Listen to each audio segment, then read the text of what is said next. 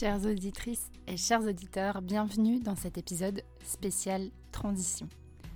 Comme je vous l'ai annoncé il y a quelques, quelques semaines, quelques jours, dans quelques mois, en décembre, la licorne va avoir 3 ans.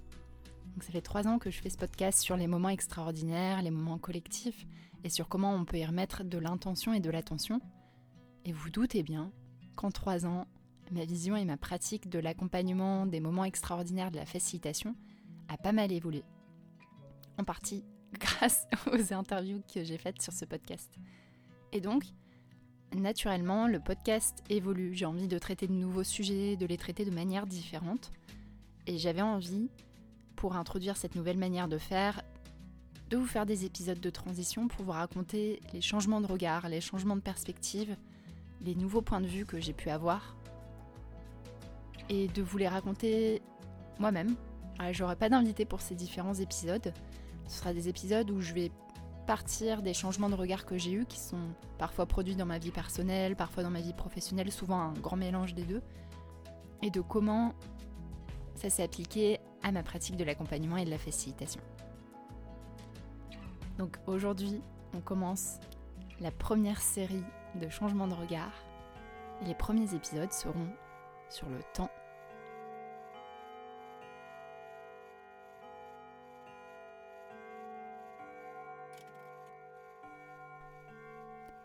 La légende familiale, ma maman, dit que ma première phrase complète, ça a été On y va Pour les personnes qui me connaissent, j'ai quand même pas mal d'énergie. J'ai toujours plein d'idées, j'ai envie de faire plein de choses, de jouer, d'être dehors, de. Ouais, de jouer surtout quand même. J'ai pas mal d'énergie naturellement. Et quand j'ai commencé à faciliter il y a bah, à peu près 10 ans maintenant, ça se voyait vite dans mon style de facilitation. J'avais un style de facilitation qui était très, énergique, très dynamique. Euh, voilà, il n'y avait pas trop de place à la lenteur. C'était un, style où ça bougeait, il y avait beaucoup d'interactions entre les personnes. Et dans ma vie professionnelle, c'était la même chose, et dans mes engagements aussi.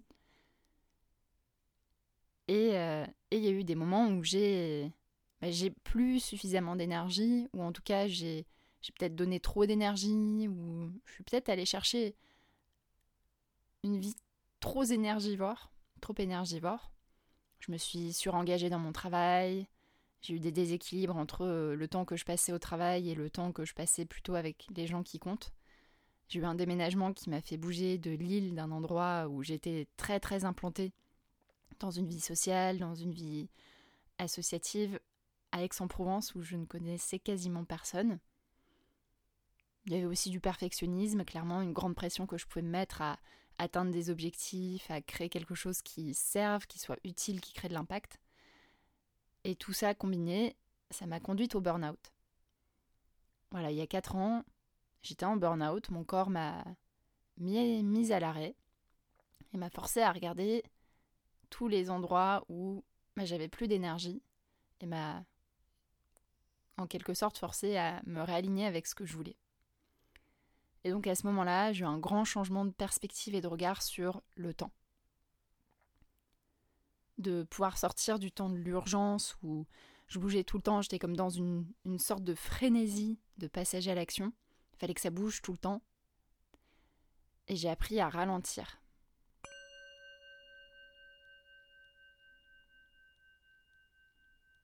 C'était pas toujours agréable d'ailleurs. Il y a eu des moments de des moments de vide, des moments où il se passait pas grand-chose, où je me posais des milliards de questions existentielles. Mais au fur et à mesure du temps, j'ai appris à apprécier ces pauses.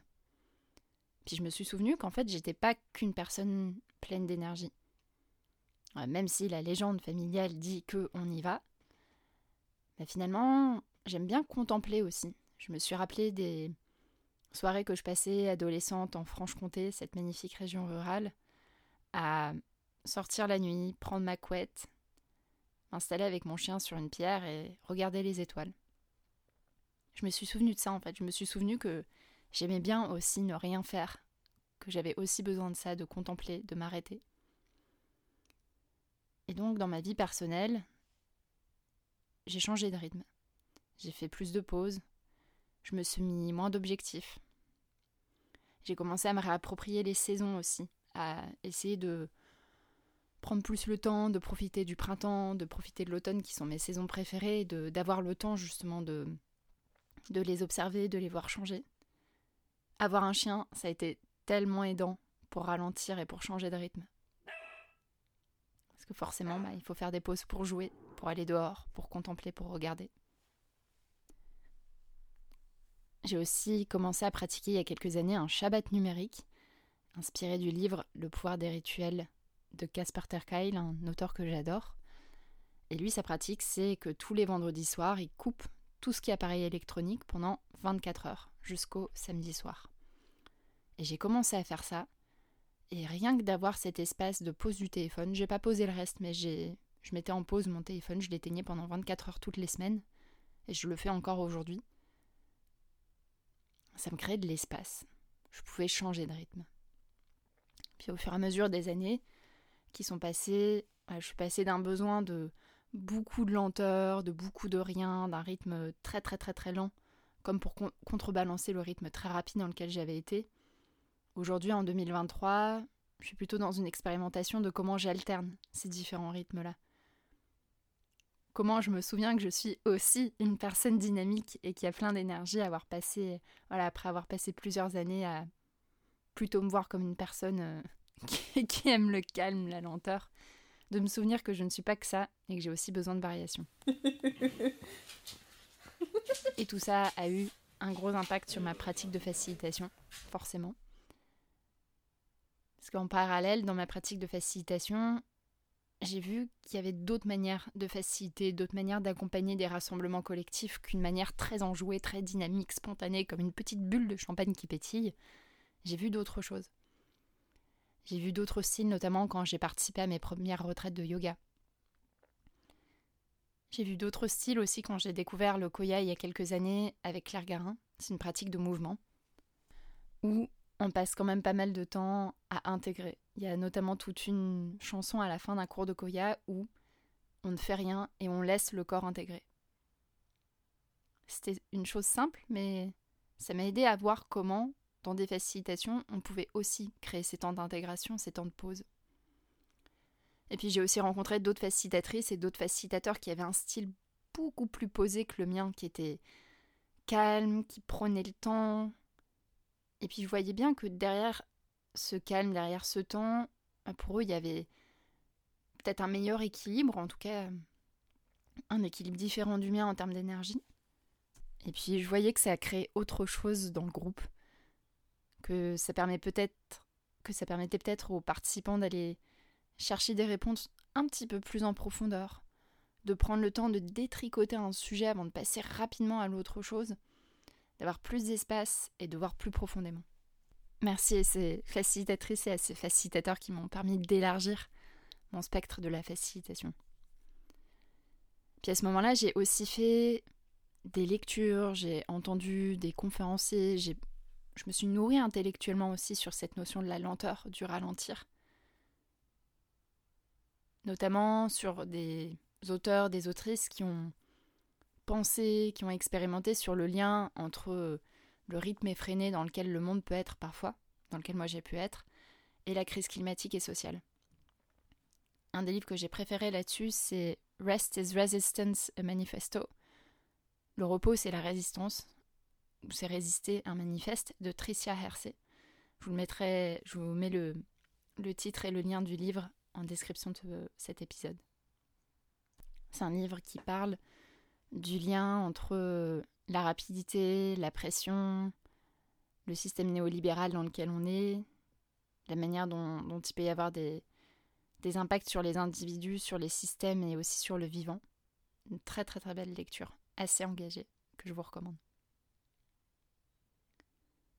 Donc on en arrive à la partie où je vous raconte comment tout ce changement de regard sur ralentir, a impacté ma, ma vie professionnelle. Alors, ce qui est assez rigolo, c'est que ça a impacté les thèmes des stages, des retraites, des ateliers que je faisais. La toute première retraite que j'ai animée, c'était une retraite qui s'appelait L'éloge de la lenteur, que animée avec Mathieu Gélère, Alors on l'a fait en ligne, puisque c'était en plein pendant le confinement. On avait prévu de prendre 80 étudiants et de, et de les amener dans la nature. Et finalement, le Covid est tombé. Et on a fait cette retraite en ligne, l'éloge de la lenteur.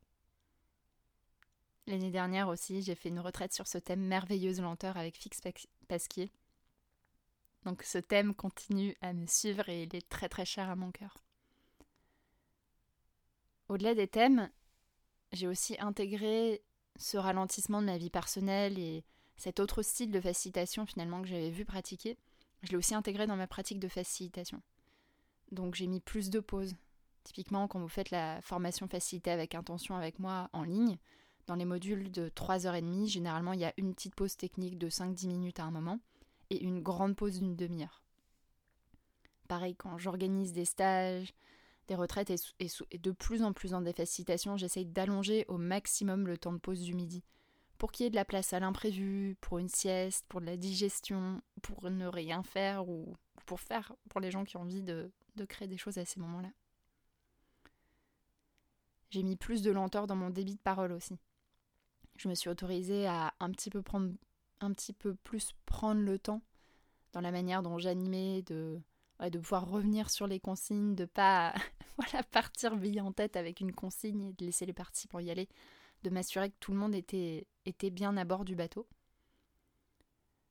J'ai commencé à animer plus de pratiques de partage, plus de tours de cercle typiquement, ou plus d'échanges en profondeur. Voilà, au lieu d'avoir euh, uniquement une minute pour échanger en binôme, de laisser peut-être deux ou trois minutes pour un temps de partage, de démarrage de séminaire sur comment ça va, de, ne pas poser forcément cette question-là, mais d'utiliser des photos en langage ou d'autres questions qui peuvent amener un petit peu plus de profondeur et plus d'authenticité. La profondeur pour la profondeur, ça m'intéresse pas. Ce qui m'intéresse dans les, dans les groupes, ça va être la capacité des personnes à être authentiques. Et pour être authentique, il faut du temps. Et là, je vais vous citer Christian Clot, fondateur de Human Adaptation Institute, une personne absolument géniale que j'ai vue en conférence il y a quelques semaines au So Good Festival à Marseille. Et par ailleurs, je vous recommande son livre Deep Time. C'est un livre où il raconte l'expérience, où il a pris une, quinzaine, vingtaine de personnes, je ne me souviens plus exactement. ils sont allés vivre dans une grotte pendant 40 jours sans repère temporel pour voir justement ce qui se passait. Et c'est voilà, c'est tout un protocole d'expérience scientifique c'est quelqu'un qui emmène des groupes dans des milieux extrêmes. Je vous recommande vraiment son, travail, notamment celui sur le temps, qui a été une belle lecture pour moi. Pareil, le lien est dans la description du podcast. Donc je reviens à la citation. Christian Clot qui nous dit Pour prendre des décisions, on a besoin d'émotions. Pour ressentir des émotions, on a besoin de temps. Voilà, donc laisser plus de temps dans les facilitations. Et aussi mettre des séquences dynamiques. Parce que le, le piège pour moi dans, la, dans le ralentissement et dans ma vie personnelle et du coup dans la manière dont je facilitais, c'était de ne pas tomber dans un extrême de maintenant on va tout faire lentement, on va tout le temps prendre le temps, on va tout le temps aller dans de la profondeur. Les participants n'ont pas forcément besoin de ça et moi non plus. Et donc c'est une pratique d'équilibre en fait. Comment est-ce que je joue avec cette alternance entre de la profondeur, de la lenteur, le fait de prendre le temps de ralentir, et aussi parfois de d'accélérer, de se dynamiser, de se mettre en mouvement, d'agir, pour que ça réponde aux besoins des différents participants et pour qu'il y ait du rythme aussi dans la manière de, de faciliter.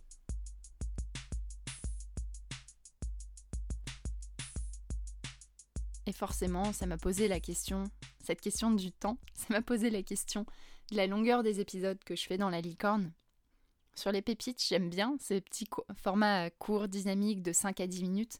Pour moi, c'est comme un petit bonbon acidulé que je m'amuse à, concocter, qui est, voilà, qui est vraiment un condensé de, ce que j'ai envie de partager. Et typiquement, ces, ces, épisodes que je vous fais sur la transition, pour moi, c'est plus simple de les faire en format court qu'en grand format long. J'ai essayé d'enregistrer toute la partie sur le temps en une seule fois et c'était euh, tout sauf naturel. Donc j'ai envie de garder ces pépites, ces petits bonbons acidulés mais je me rends compte que l'autre format d'une vingtaine de minutes, qui finalement dans le temps s'est transformé en une trentaine de minutes, ça commençait à me frustrer en fait. Je sentais que j'allais pas forcément au fond des différents sujets, que j'avais pas forcément le temps d'aller un petit peu plus loin. à un moment où moi j'avais envie d'aller plus loin et où j'ai envie, envie d'aller creuser. Et c'est comme ça que j'ai commencé à faire les épisodes hors série. J'en ai fait que deux, ils ont duré un peu plus d'une heure chacun, mais c'est des épisodes que j'ai adorés par leur profondeur. Et donc, dans le nouveau format du podcast, je vais avoir cette réflexion sur le temps. Est-ce que je fais des épisodes lents? Est-ce que je fais des épisodes rapides? Est-ce que je fais des épisodes longs? Est-ce que je fais des épisodes courts? Bah oui, parce qu'on peut faire des épisodes courts et profonds et des épisodes lents et rapides. Je vais vous laisser sur cette grande réflexion-là. Et on se donne rendez-vous dans quelques jours pour la deuxième partie de ce changement de regard. On restera sur le temps, mais finalement dans mon changement de regard, je n'ai pas eu que le temps dans la manière dont je le vis. Est-ce qu'il est lent, rapide, compressé, trop rapide, trop lent à l'intérieur de moi. Et c'est aussi comment je vois le temps dans ma vie. Est-ce que c'est du temps au court terme, au long terme, au très long terme, à cette génération dans le futur bah, Je vous tease un petit peu, mais je vous en dirai plus dans le prochain épisode.